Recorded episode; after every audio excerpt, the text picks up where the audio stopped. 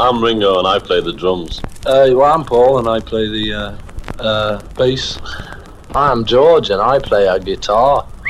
I'm John and I too play a guitar. Sometimes I play the fool.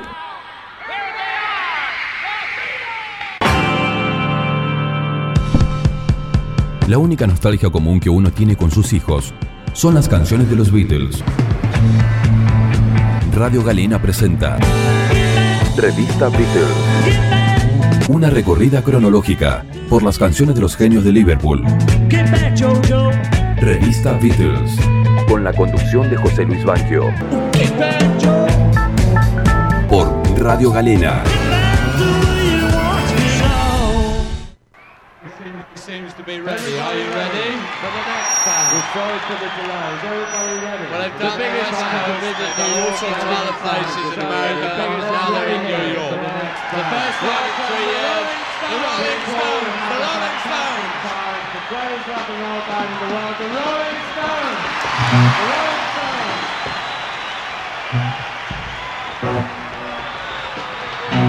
Stones.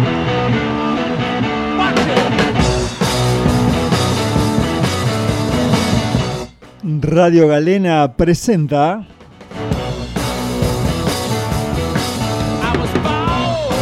Revista Rock, suplemento de revista Beatles número 80.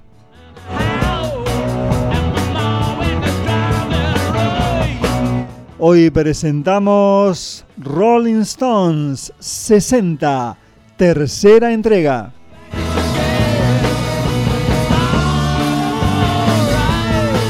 Rolling Stones en revista Beatles por Galena 94.5.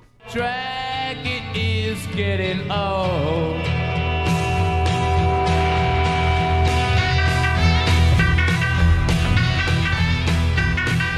Kids are different today. I hear every mother say, Mother needs something today to calm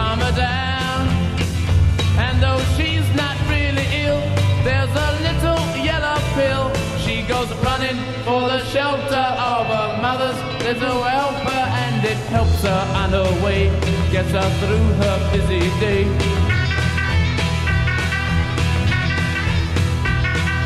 Things are different today.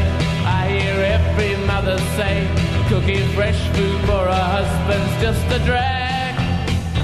So she buys an instant cake and she burns a frozen steak and goes running for the shelter of her mother's little helper to help her on her way, get her through her busy day.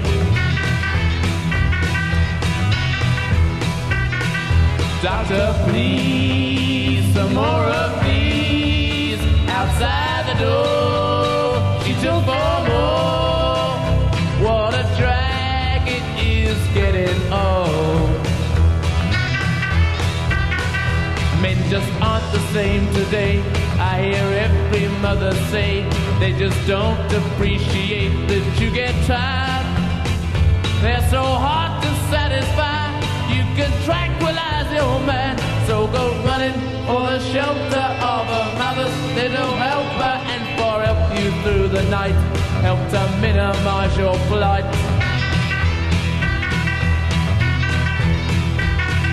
Doctor, please, some more of these outside the. She took more. What a drag it is getting old. Life's just much too hard today. I hear every mother say the pursuit of happiness just seems a bore. And if you take more of those, you will get an overdose. No more running for the shelter of a mother's little helper. Way through your busy dying day.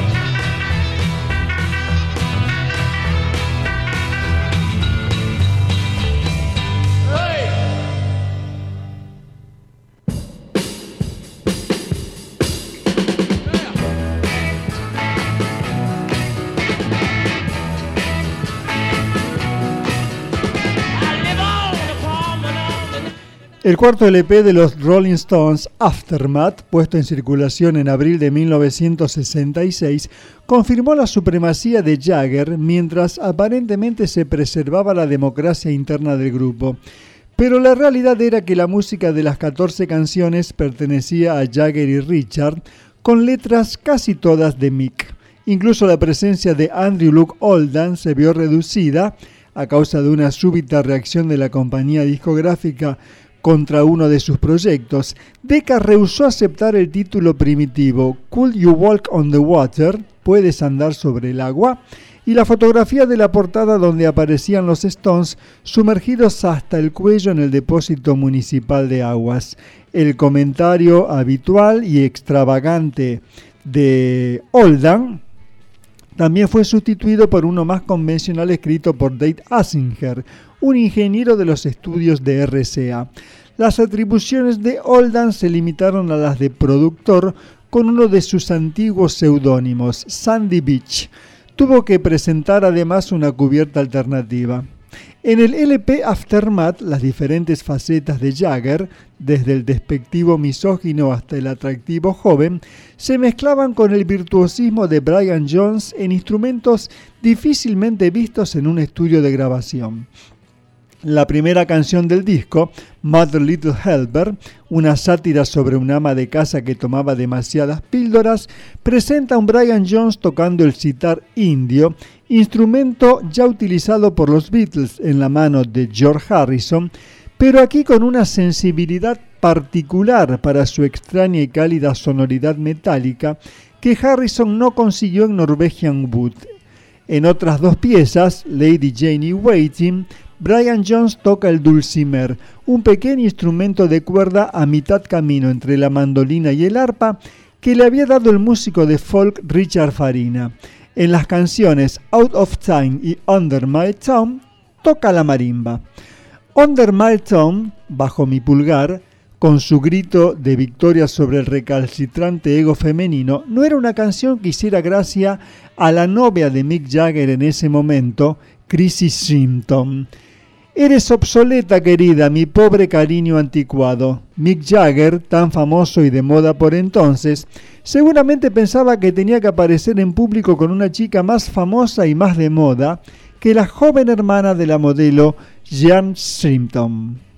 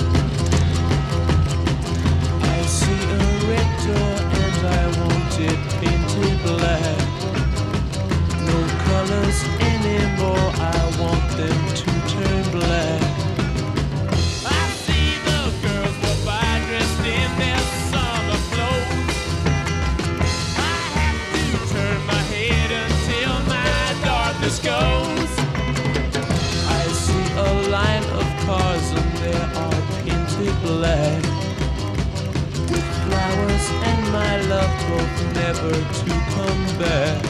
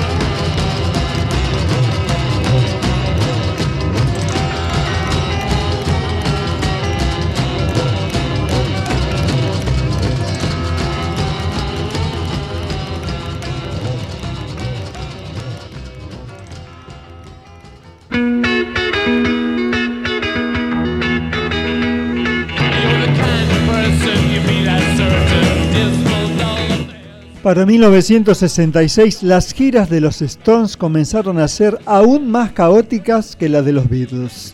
Por ejemplo, en un concierto en París la policía utilizó porras y gases lacrimógenos para dispersar a 3.000 manifestantes.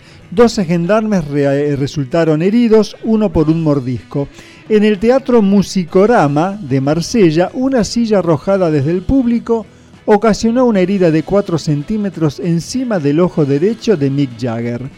Apenas transcurrido un mes marcharon de nuevo de gira a los Estados Unidos y Canadá con un cansancio evidente. El primer concierto en Massachusetts fue interrumpido por la policía pocos minutos después de su comienzo y el público dispersado con gran violencia, lo que transformó la buena disposición de la gente en una rabia ciega. A la salida del estadio, los cristales del vehículo de los Stones fueron destrozados con planchas de madera arrancadas de las vallas del estadio.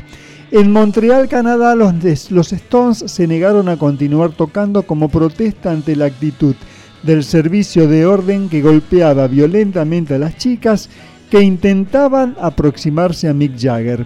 En Siracusa se los acusó de insultos a la bandera norteamericana porque la arrastraron por el suelo del escenario. La pretensión de Brian Jones había sido solo guardar la bandera como recuerdo. En Vancouver hubo 36 heridos durante el concierto, incluidos acomodadores que recibieron patadas en la cara, mujeres policía que se desmayaron de agotamiento, miembros del servicio de orden golpeados y algunas fans con huesos rotos. En Montreal, la policía calmó, entre comillas, a algunos espectadores, golpeándoles la cabeza contra las vallas de protección, mientras los Stones salían del escenario pasando por encima de un montón de cuerpos desfallecidos. El último concierto en los Estados Unidos tuvo lugar en Hawái el 25 de julio de 1966. Después los Stones se separaron para tomar unas cortas vacaciones antes de empezar una nueva gira por Gran Bretaña a partir de septiembre. El cansancio es evidente en la neurosis descripta en su simple Pain in Black, Píntalo de negro, en el que el cantante es una ruina agonizante que se aleja de las lindas chicas, imitando al protagonista de Joyce de Pendeudus de la novela Until My Darkness Goes, hasta que desaparezca mi oscuridad.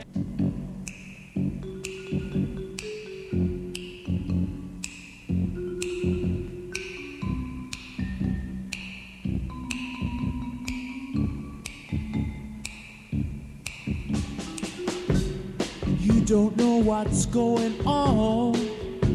You've been away for far too long.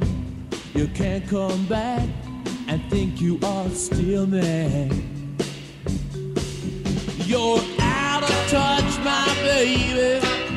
My got it, baby. I said, baby.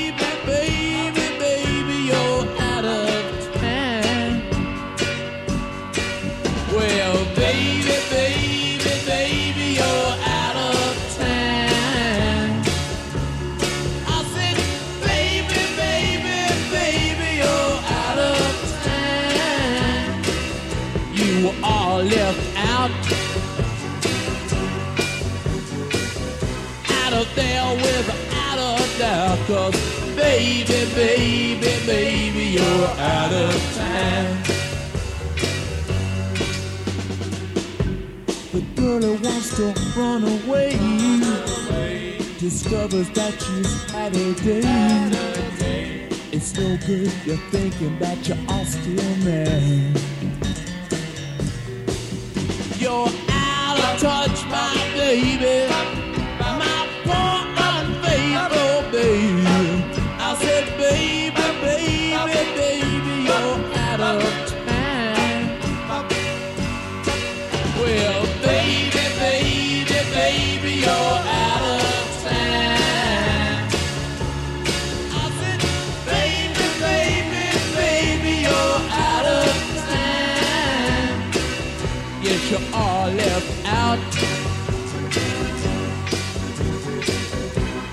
there without a doubt. Cause baby, baby, baby, you're out of time.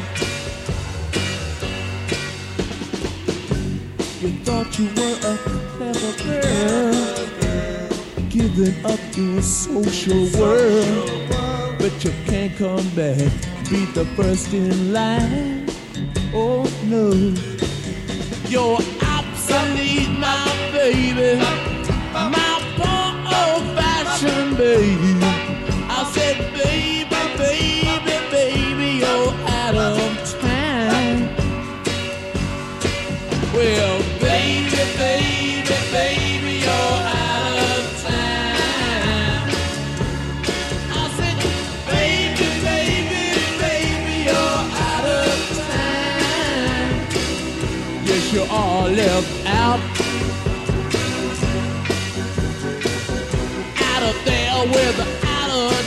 'Cause baby, baby, baby, you're out of time.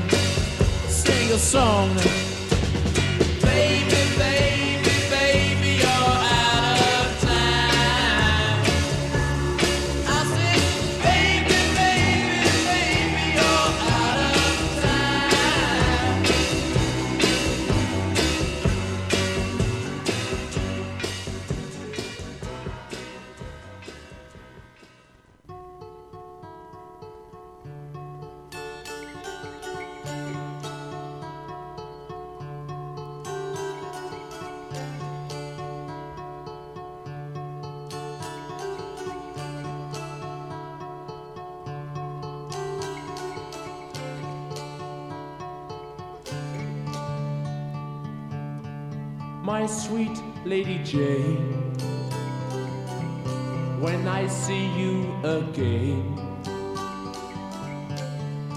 servant am I,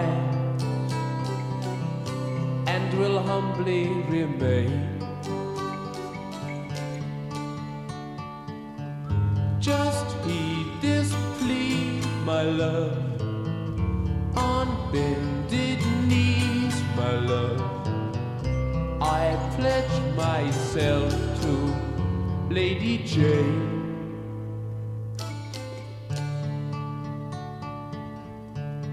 My dear Lady Anne, I've done what I can. I must take my leave, for promised I am.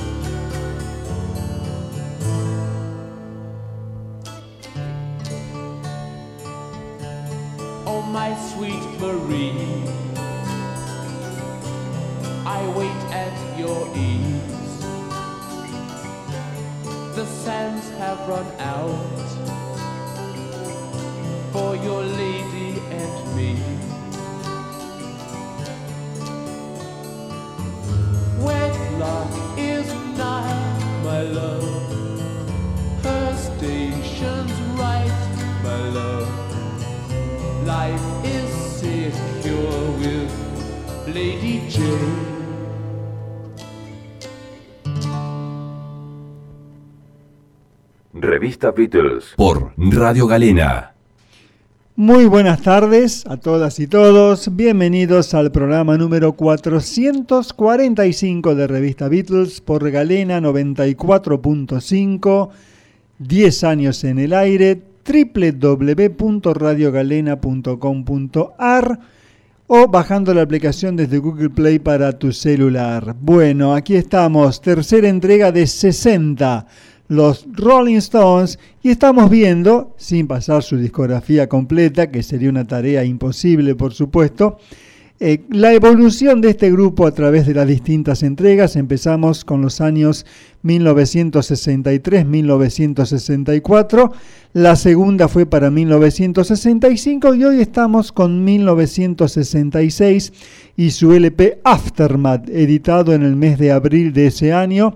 Y bueno, eh, rindiendo homenaje, tributo y reconocimiento a Brian Jones, el Stones fallecido en julio de 1969, asesinado muy probablemente, nunca quedó muy claro eso, y fundamental en la eh, ejecución de las canciones que hemos escuchado en el comienzo de este programa.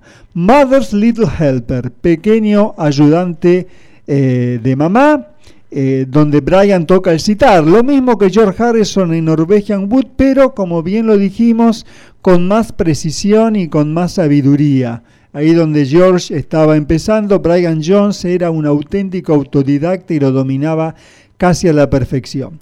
Seguimos con Under My Thumb, bajo mi pulgar, donde Brian toca la marimba, Pain in Black, píntalo de negro, eh, vuelve a tocar el citar ahí, realmente vuelvo a repetir, muy, muy sabiamente. Y terminábamos con Out of Time, eh, fuera de tiempo, un tema que fue banda de sonido de la película Regreso sin Gloria con Jane Fonda y John Boyd allá por 1978. Vuelve a tocar ahí la marimba Brian y terminábamos con Lady Jane, eh, donde toca el dulcimer. Eh, vuelvo a repetir, un verdadero reconocimiento al Stone olvidado, a Brian Jones. El primero, el que inauguró el Club de los 27, fallecido el 2 de julio de 1969, ahogado en la piscina de su, eh, de su finca. Bueno, eh, parece que se demostró con el correr de los años que fue ahogado. Eh, hay películas, documentales sobre eso. Y bueno, quisimos hacer un reconocimiento a Brian Jones eh, en los Rolling Stones con todos estos temas del LP Aftermath de 1966. Al final va a haber algo más de los Stones, dando inicio a lo que va a ser 1967. Pero bueno, por ahora seguimos con el programa, otro programa que será, les garantizo, muy interesante. Saludamos al querido Adrián Mono Zimmerman.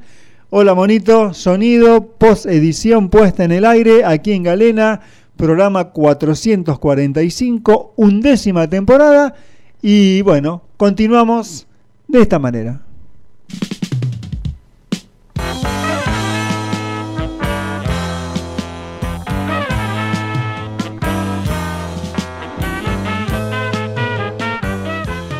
Abecedario del rock argentino de los 70, Nebias Band.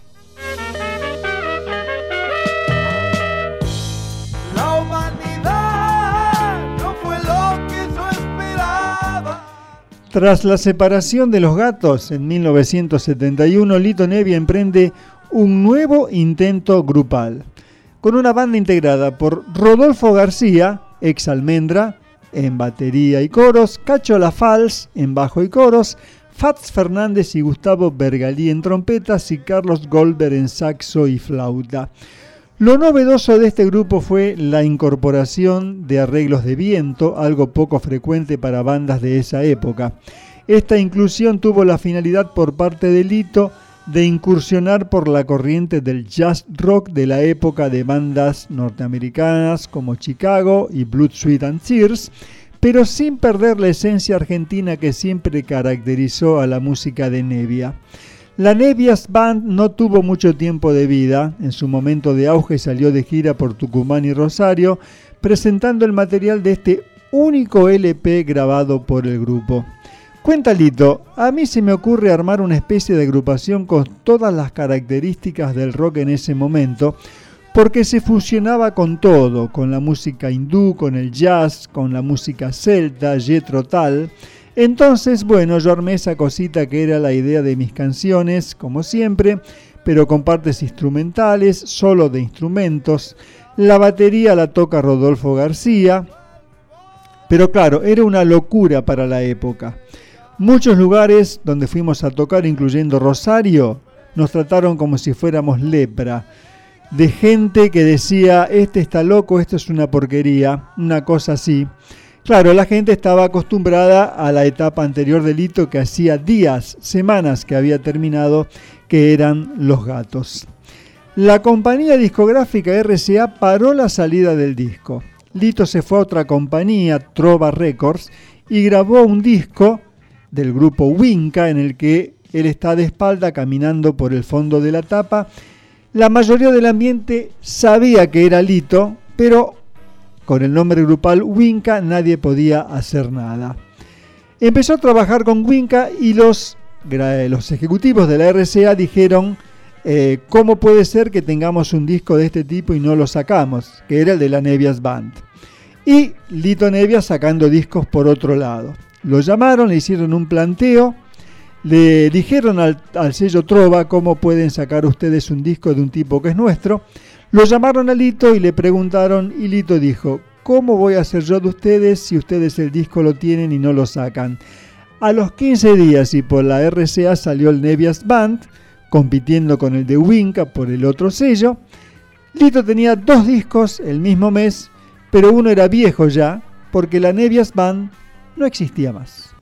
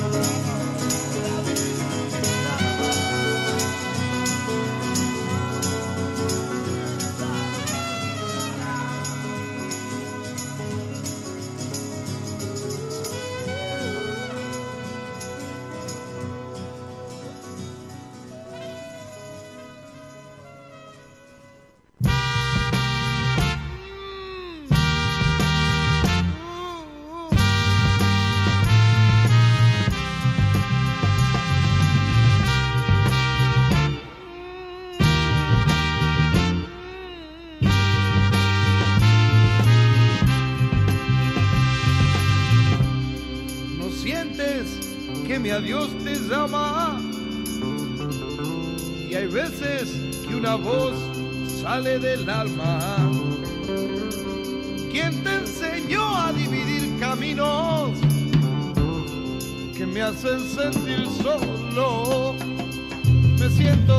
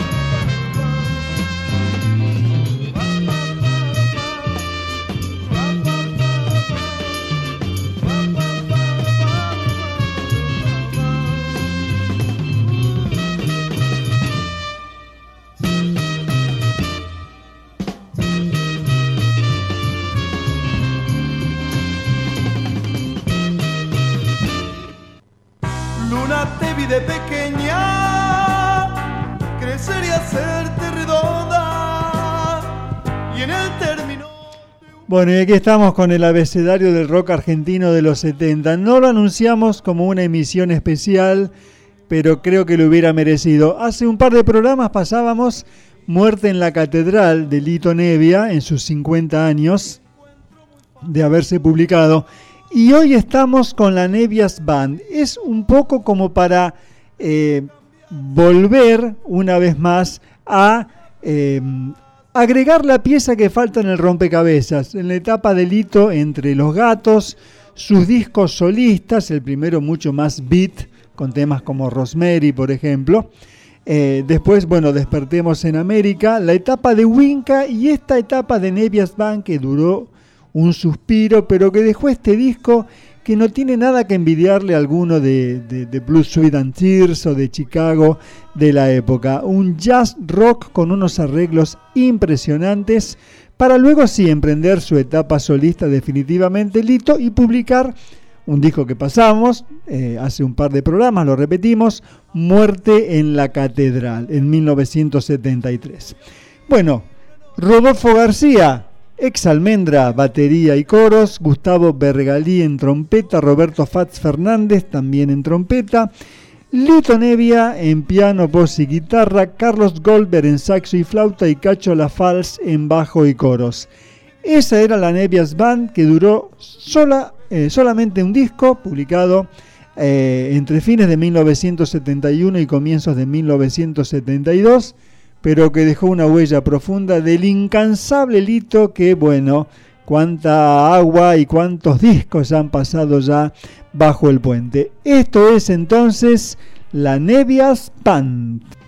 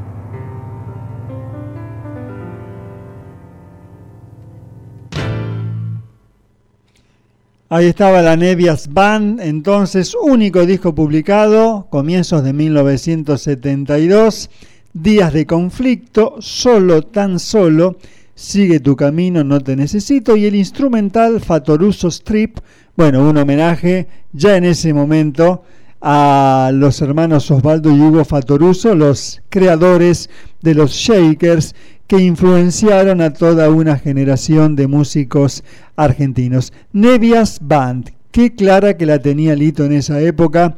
Eh, ya sin él, los gatos intentaron seguir en España, bueno, con, con David Lebón en lugar de Lito, bueno, con Alfredo Tot, con Moro en la batería, eh, pero bueno, este, el Papo tampoco ya estaba, fue imposible, se terminó disolviendo el grupo y Lito tenía muy en claro qué hacer, alejarse completamente de ese pop eh, que había hecho en su adolescencia y principio de juventud con los gatos y saca este disco de jazz rock realmente impresionante y acompañado por una gran banda con excelentes músicos.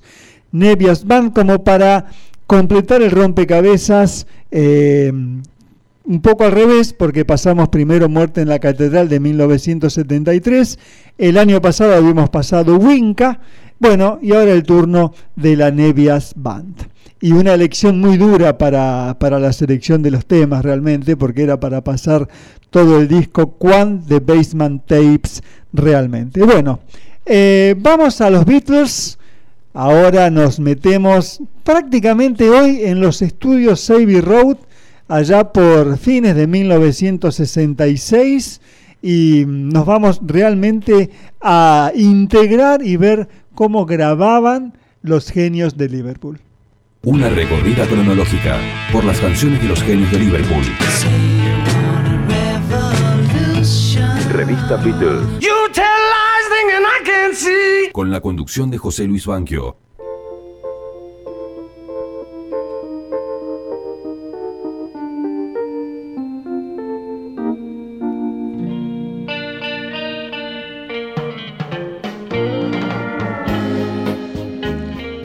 Bueno, y esta versión instrumental de los Ventures, de Strawberry Fields Forever, nos indica a qué canción vamos a dedicarle el tiempo hoy. Porque vamos a ver desde la génesis del tema, eh, o casi, porque están las, las grabaciones de Almería, España, donde John estaba eh, filmando How I Won the War, Como Gané la Guerra, dirigido por Richard Lester, el que dirigió las dos primeras películas de los Beatles. Ahí nace esta canción, pero bueno, eh, yendo a Anthology 2, que es el disco que nos está ocupando de los Beatles, vamos a escuchar entonces eh, grabaciones registradas el 29 de noviembre y el 9 de diciembre de 1966 Aquí se presenta la toma 7, por primera vez con una duración de más de un minuto en la que se incluye un verso extra de 23 segundos que se había eliminado previamente.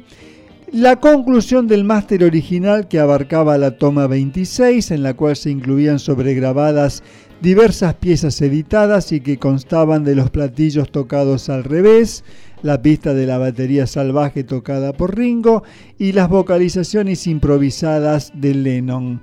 Para Anthology 2, esta pieza editada se presenta por primera vez en una sección mucho más larga, en cuyo final se le puede oír a Lennon musitar dos veces eh, las palabras cranberry sauce, que quiere decir salsa de arándanos, aunque en las pistas que se buscaron para demostrar que Paul había muerto, decían que en realidad John ahí decía About it Paul, yo enterré a Paul.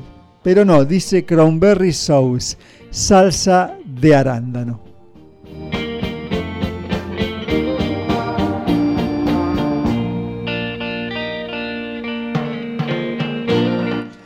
Bueno, recordamos una vez más que Strawberry Fields Forever, eh, Strawberry Fields, eh, campo de frutillas, era el nombre de un orfanato de Liverpool donde John solía concurrir en su infancia con sus amigos Pete Shoughton y Nigel Walley, entre otros, y de ahí tomó la idea para la canción.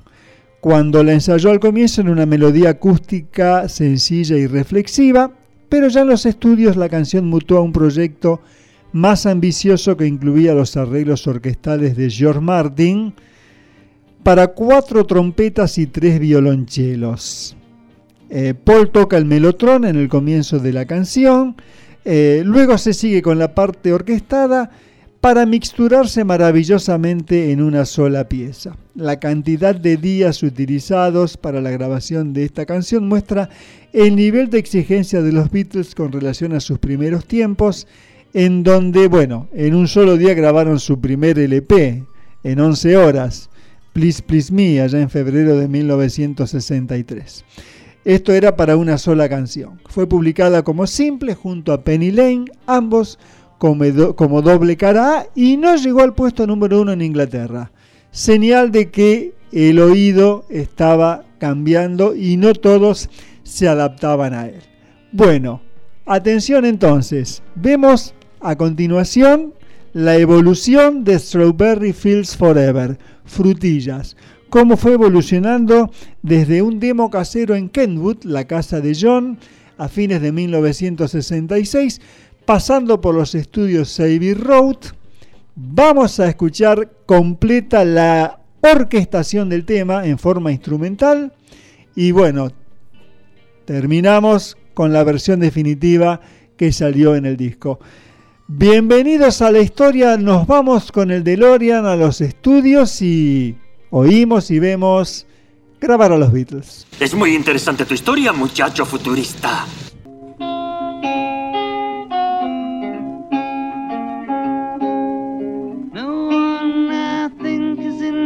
tree.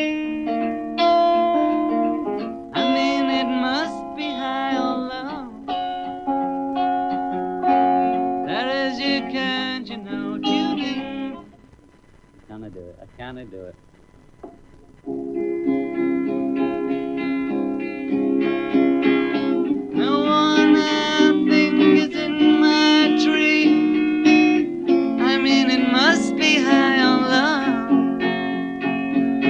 That is, you can't, you know, in, but it's alright. That is, I think it's not too bad. Always know, sometimes think it's me. But you know, I know when it's a dream. I mean, I think I know, uh, yes, but it's all wrong. That is, I think I disagree.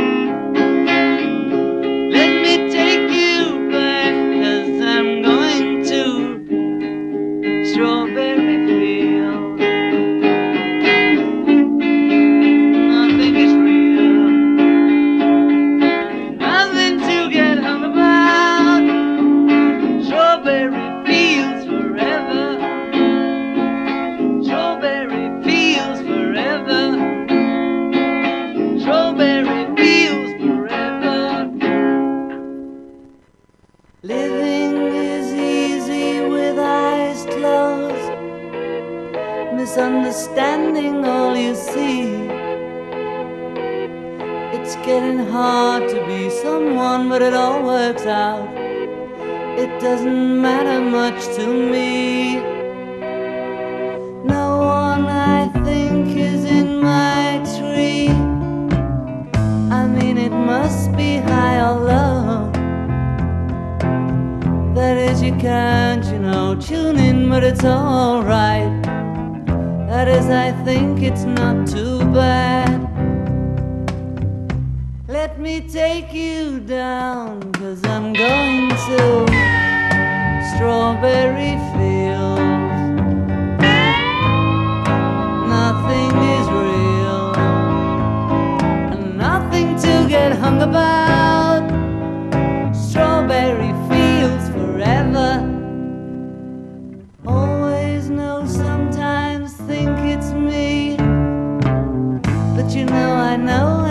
A dream. I think I know, I mean, uh, yes, but it's all wrong. That is, I think I disagree. Let me take you down, cause I'm going to Strawberry Fields. Nothing is real, and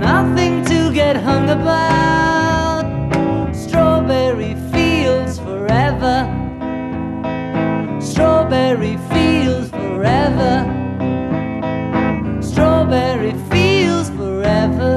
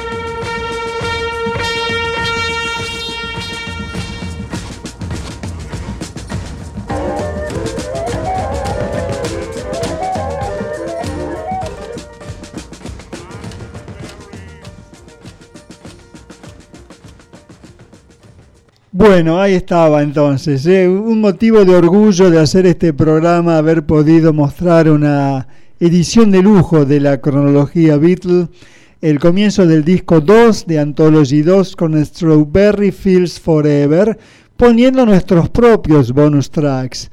Porque bueno, eh, el demo que John grabó en Ketwood en noviembre de 1966, está en Anthology 2, la toma 1, ya con un poco de electricidad en las guitarras también.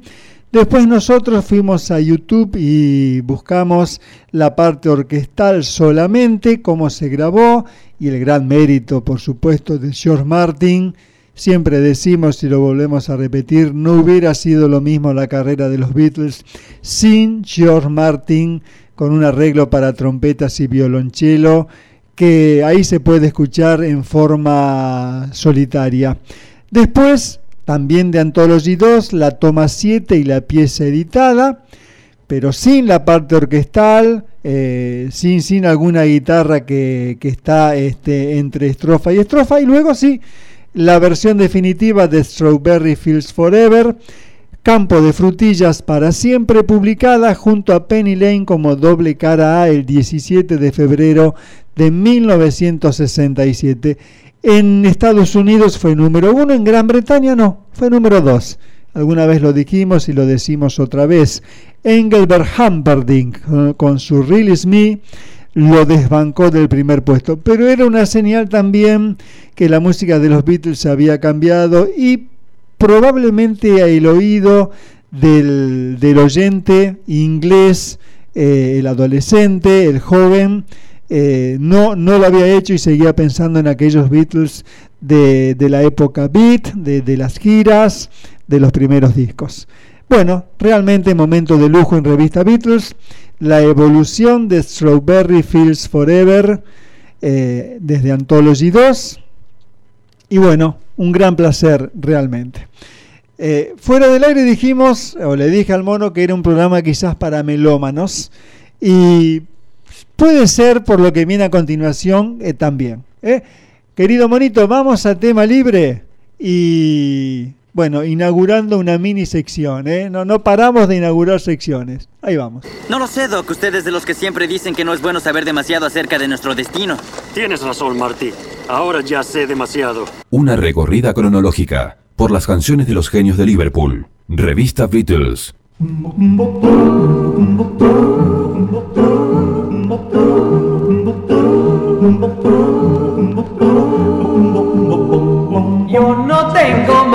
Ropa que estas bombachas. Revista Beatles en su sección Tema Libre presenta Unas sushitas viejas que eran de. Grupos Corales Argentinos. Hoy Buenos Aires 8. Maimanta traje. Sonido y post edición Adrián Zimmerman. Idea y conducción José Luis Banquio.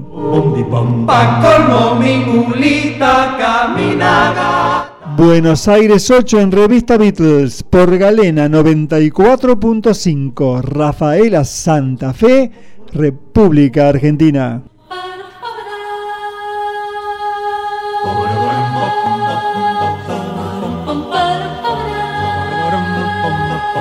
ba ba ba ba ba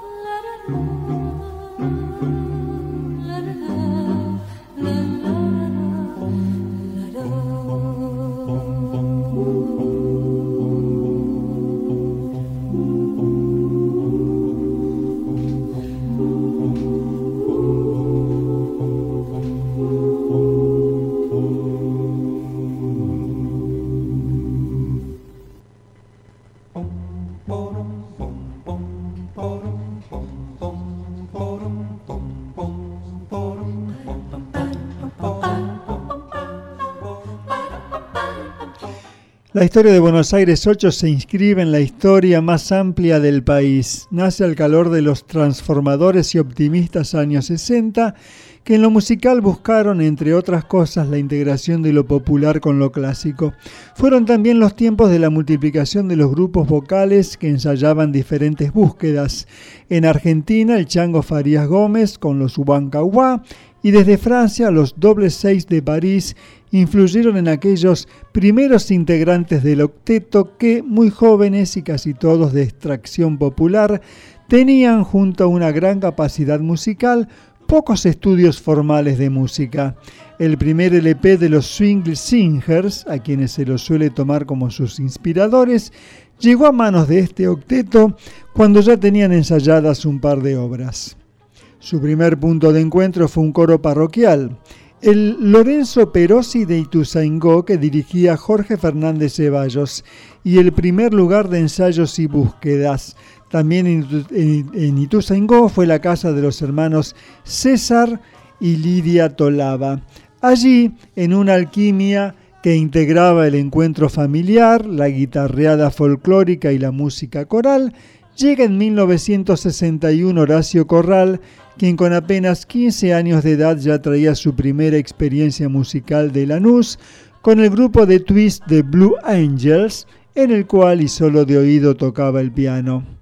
Ese mismo año, el Negro y Horacio hacen su primer grupo musical juntos, los Tawan, cuarteto folclórico con algunos primeros arreglos basados en armonías no convencionales. Pero la música era más ambiciosa.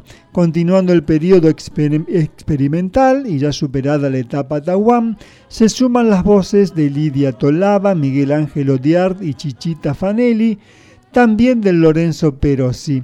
Al poco tiempo, desde el coro de Aedo que dirigía Eduardo Balsanelli, se agregan Fernando Liosa y Analía Lobato. De a poco fue tomando forma la idea de transcribir a voces las partituras de los grandes clásicos argentinos. También la certeza que para la formación ideal de este grupo era la de ocho voces, cuatro femeninas y cuatro masculinas. Los ensayos eran cada vez más frecuentes y precisos. Fueron los tiempos heroicos de acelerado proceso de ensayos, pero también de decisiones cada vez más audaces y maduras.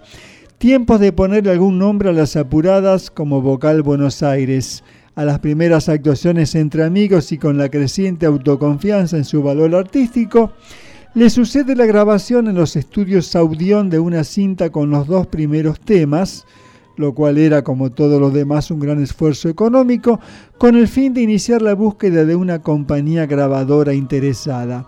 En 1966 firman contrato con Music Hall. No solo impulsó este sello su primer disco y sus primeras actuaciones, sino que les puso el nombre definitivo, Buenos Aires 8, a través del gerente José Pepe Carli de la discográfica. Y así, Buenos Aires 8 se llamó este primer LP publicado en 1968.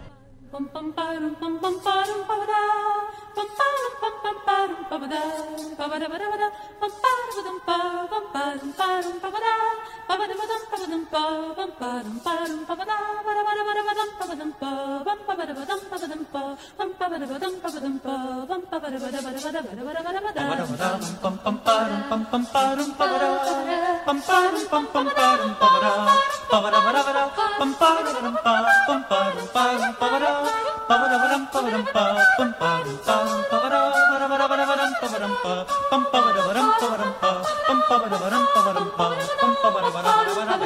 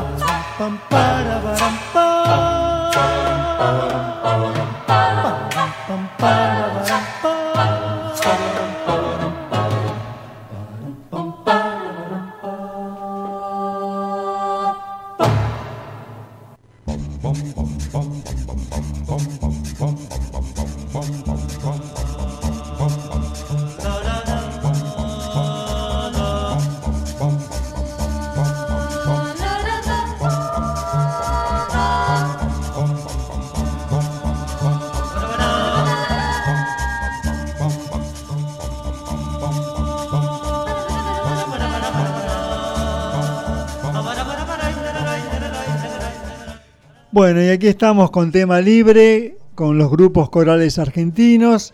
No hay eh, muchos, pero eh, hay unos cuantos como para destacar y quisimos comenzar con Buenos Aires 8. La voz utilizada como un instrumento, ¿eh? con los 70 en nuestra piel. Esto era lo que se escuchaba a fines de los años 60, comienzos de los años 70. Esto es lo que iba a escuchar la gente en los teatros y los teatros se llenaban y los discos se vendían. Hoy puede parecer mentira, puede parecer hasta una broma y sin embargo existieron y dejaron una huella realmente profunda. En este caso, Buenos Aires 8.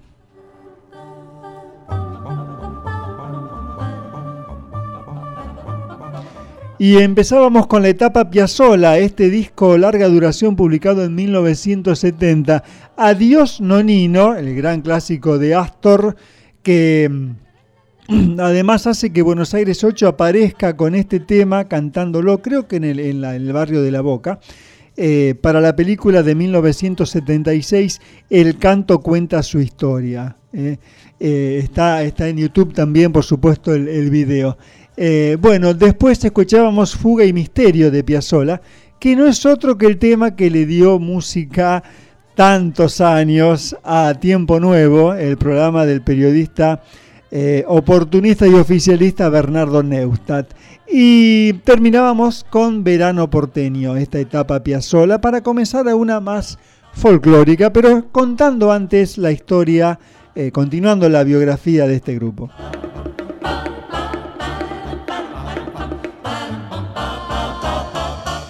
Rápidamente fueron generando un público propio y a la vez se van insertando en el rico ambiente musical de fines de los años 60 en los cuales destacaba el genio único de Astor Piazzolla. Fue el mismo Astor quien, entusiasmado con la calidad y versatilidad del grupo, les entrega generosamente las partituras escritas para su quinteto a fin de que la adapten a voces. Comienza así la preparación del segundo long play, Buenos Aires Hora 8, quizás la etapa más vital y creativa del grupo. Su álbum, editado en 1970, dedicado íntegramente a la obra de Piazzolla, ha sido considerado uno de los mejores álbumes en la historia de la música argentina.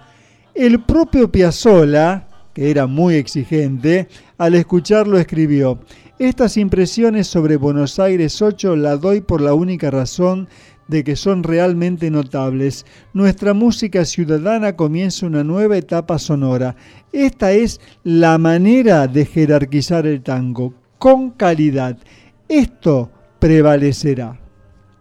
Después de tres periodos de profunda inmersión en el estudio de los clásicos argentinos, en Piazzolla y en los tangos tradicionales, y siempre vocalizando las partituras originalmente escritas para instrumentos, el grupo considera que ha cumplido una etapa y debe comenzar otra que dé lugar a la palabra cantada con su carga de poesía y de sentido.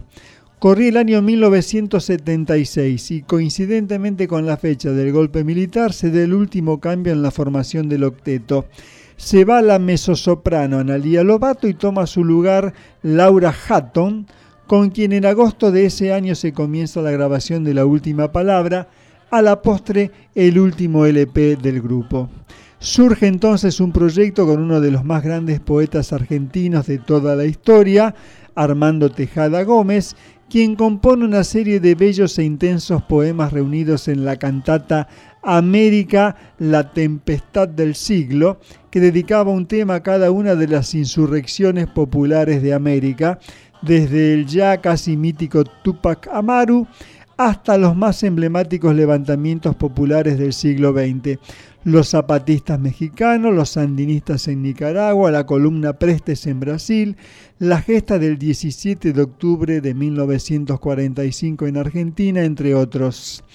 En ese trabajo, Buenos Aires 8 también se hacía cargo de la composición musical que, que convertiría cada poema en una canción utilizando los ritmos y formas musicales de cada región. Pero los tiempos habían cambiado, estábamos en dictaduras y vivía un clima enrarecido y de creciente peligro, tiempo de amenazas, de desapariciones y muertes.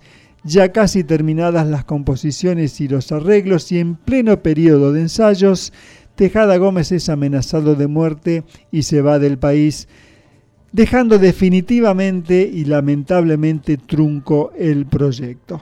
Si los años 60 habían sido los de la audacia y la potencia, los 70 en cambio fueron los oscuros del terror de la dictadura. Buenos Aires 8 formó parte, entre muchos otros nombres, de una lista de artistas prohibidos llamada Operativo Claridad. En el caso de Buenos Aires 8, esta prohibición alcanzó la difusión gráfica, radial y televisiva. Esto significó que a partir de 1977 fueron escuchados solo por un pequeño sector social que podía acceder a un boliche o en el mejor de los casos acudir a uno de sus escasos recitales. Fueron los años de cantar con miedo y de subir al escenario mientras llegaban las noticias de amigos y artistas que iban desapareciendo.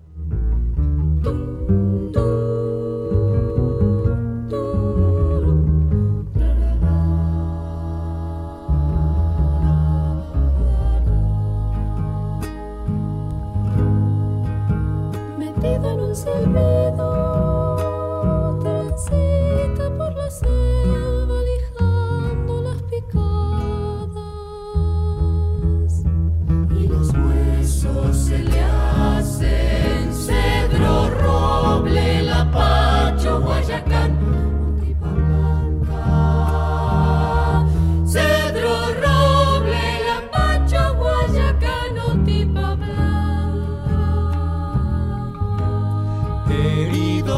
paisaje, retumban en su pecho los bombos de las hachas.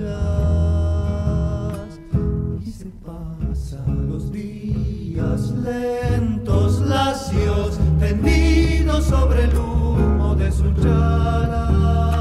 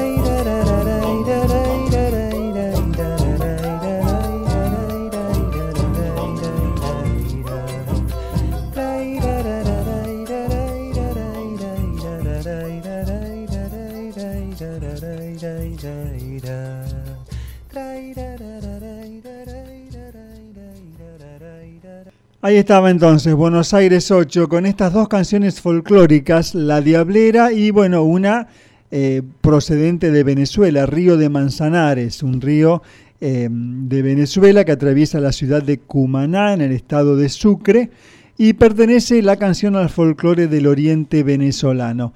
Eh, cuando ya se agregó alguna guitarra ahí como instrumento, no solo con las voces, en, lo, en lo que fue la etapa post del disco de Piazzolla.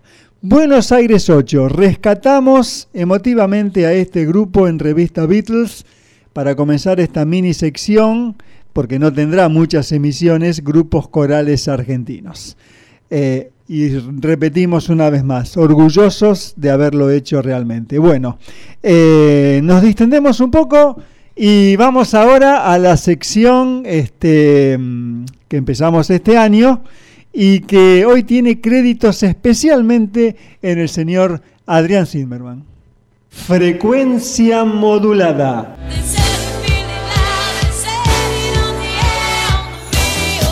La radio suena en algún lugar.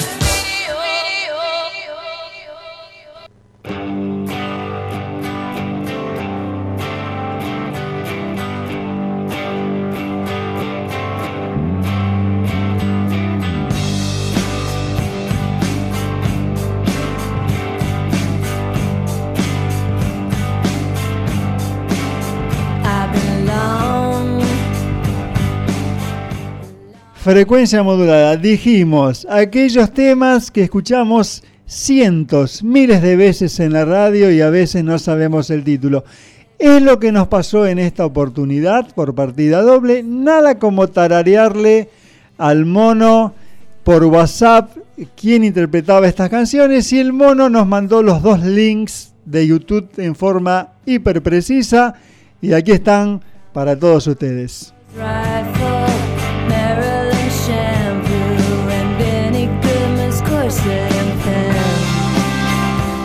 Alanis Morissette nació en, en, Ottawa, Canadá, el 11 de junio de 1974. El primero de junio, perdón, del 74. Eh, es una de las cantantes de mayores ventas de la historia, debido en gran parte a su tercer álbum, Jake Little Pill, que alcanzó alrededor de 33 millones de copias vendidas en todo el mundo convirtiéndose en uno de los eh, discos más vendidos de la historia por una artista femenina, además incluido en la lista de los 500 mejores álbumes de la historia según la revista Rolling Stone. Ironic es uno de los temas del álbum y fue también publicado como simple el 27 de febrero de 1996 y recibió dos nominaciones a los premios Grammy.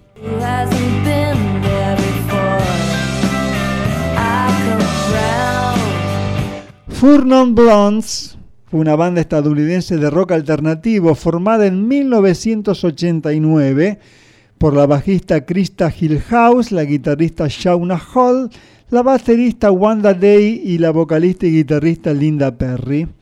La banda es conocida principalmente por su simple WhatsApp, una, una premonición de la aplicación que vendría muchos años después, lanzada en 1993 y escrita por Linda Perry. Entonces, en frecuencia modulada y con los créditos de Adrián Zimmerman, hoy tenemos por partida doble estos dos clásicos radiales que marcaron los 90. Alanis Morissette y Four Non Blondes.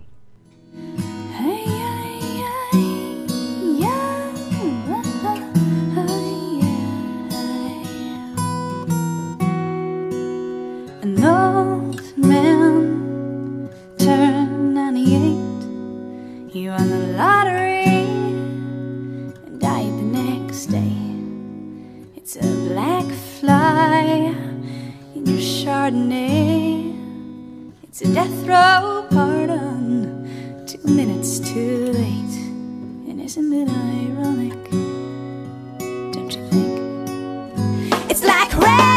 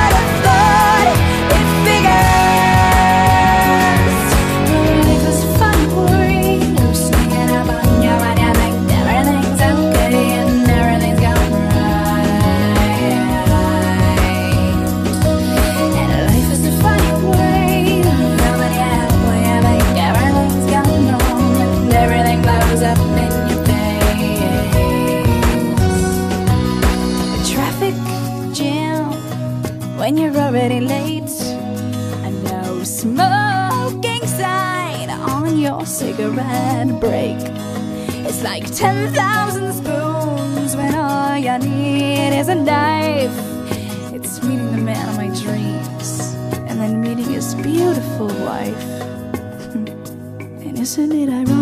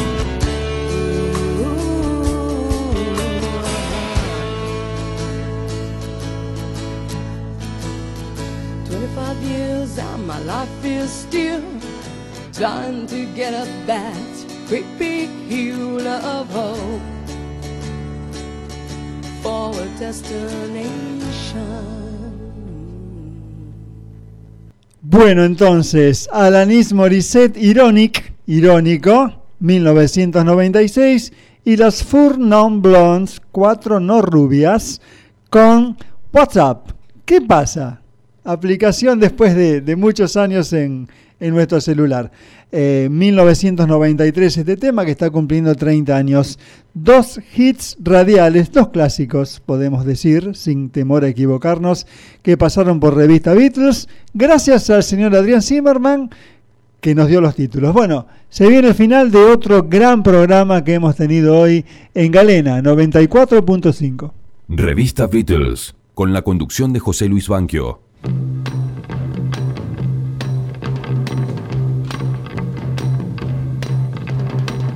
Wants yesterday's papers? Who wants yesterday's girl? Who wants yesterday's papers? Nobody in the world. Bueno, los Stones cierran el final un poco como preludio de lo que va a venir en la cuarta entrega, 1967, un año en el que al igual que los Beatles abandonaron un poco el pop rock para meterse de lleno en la psicodelia. El 20 de enero de 1967 publicaron Between the Buttons, Entre Botones, que es un disco un poco de transición y que fue bastante subestimado en general por, por la prensa pero que tiene muy buenos temas. Este que estamos escuchando como ráfaga, por ejemplo, es Yesterday Papers, los diarios de ayer, ¿eh? que comienza diciendo Mick Jagger, ¿quién quiere el diario de ayer? ¿Quién quiere la chica de ayer? Nadie en el mundo.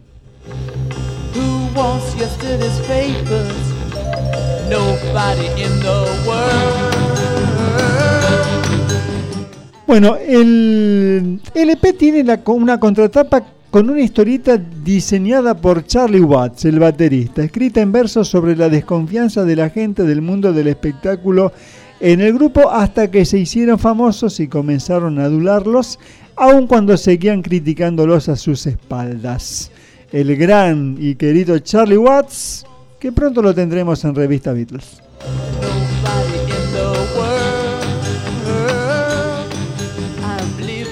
El LP cierra como el, al igual que el lado 1 con un tema nostálgico tipo jazz de las grandes bandas, con Something Happened to Me Yesterday, algo me sucedió ayer, donde los vocales tipo crooner de Mick Jagger se alternan con la melodía silbada, trompetas, tubas, violines y una frase final de despedida. Muchas gracias, es hora de irnos. Queríamos decirles en mi nombre y de nuestro productor, sin olvidar a los muchachos de la banda, que Dios los bendiga y no olviden, si salen esta noche con sus motos, usen rope- ropas blancas. Chau.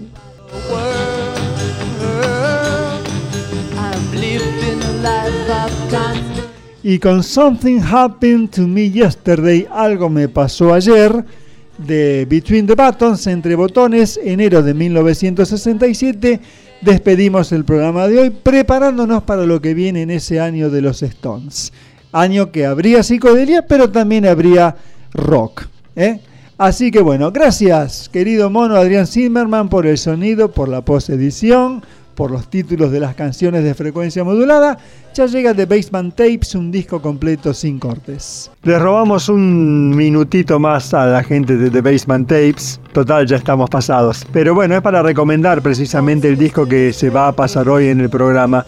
Mirror to the Sky, Espejo al Cielo, lo nuevo de Yes, disco número 23 en la carrera del grupo. Es cierto, poco queda de aquel Yes original, por las razones cronológicas, porque se fue gente del grupo, pero el espíritu, la esencia, se mantiene.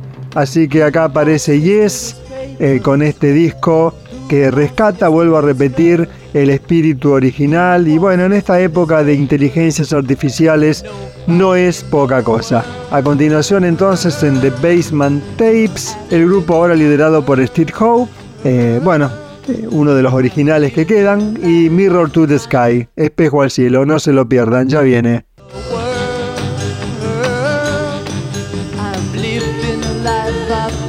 Los Stones para finalizar este programa número 445. Hasta la próxima semana, gracias, chao. Something happened to me yesterday. Something I can't speak of right away. Something happened to me. Something also groovy. Happened to me yesterday. He don't know if it's right or wrong. Maybe he should tell someone.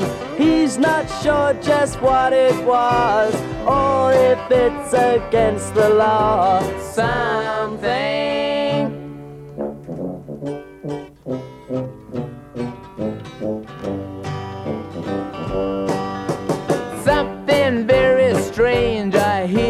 Say.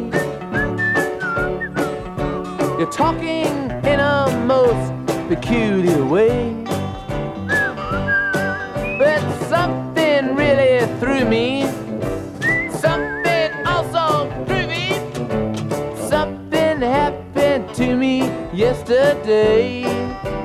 Yesterday. He don't know just where it's gone.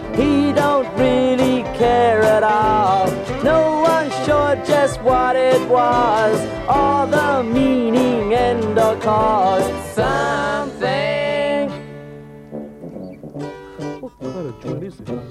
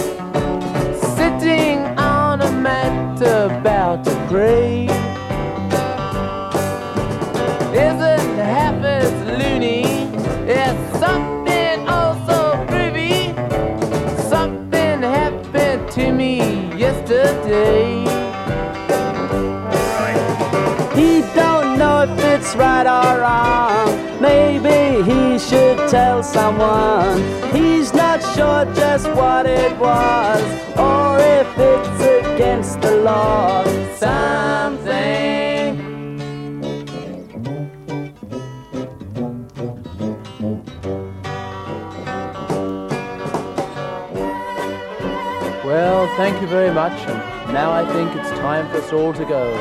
So, from all of us to all of you, not forgetting the boys in the band and our producer, Reg Thorpe, we'd like to say, God bless. So if you're out tonight, don't forget, if you're on your bike, wear white. Evening all.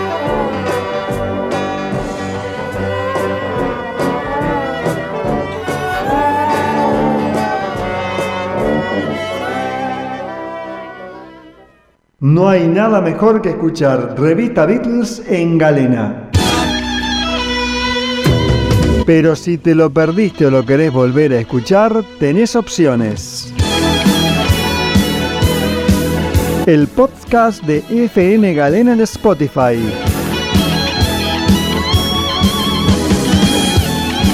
Nuestro Facebook, Revista Beatles. Nuestro canal en iVoox, Revista Beatles, donde están todos los programas. Página web, Twitter, Facebook e Instagram de rafaeladigital.com. Revista Beatles, 10 años. Por Galena 94.5. www.radiogalena.com.ar o en la app de tu celular. Sábados a las 16 horas.